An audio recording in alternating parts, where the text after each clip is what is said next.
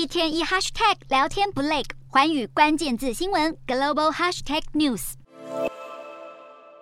俄罗斯士兵在训练场里一一上靶台进行步枪与反装甲武器的射击训练。根据俄国国防部发布的影片，征召入伍的新兵熟练的操作枪支，展现百步穿杨的能力。但实际上，许多征召入伍者是在几乎没有受训的情况下就被派往乌克兰作战。俄国国防部在普丁下达局部动员令后，短短两周内就征召超过二十万人入伍，但还差原先的三十万人目标，足足有十万人，凸显出战场情势对俄军来说越来越不利。甚至还有英国媒体传出，即将在本月七日年满七十岁的普丁，人已经躲进距离首都莫斯科非常遥远的地下碉堡内，正考虑是否动用核武挽回战局的消息，让西方国家绷紧神经。不过，美国华府次日对此进行说明，希望大家能暂时松口气。但是，俄罗斯除了核核武之外，还有其他毁灭性武器。欧洲媒体透露，俄军拥有一种能攻击航空母舰打击群、破坏沿海基础设施，堪称可以摧毁美国纽约市的海神超级鱼雷。最近，北约情报部门警告，能搭载六枚海神超级鱼雷的贝尔格罗德号核潜艇在北极海域下潜，任务恐怕就是要首度测试这款威力强大的末日鱼雷。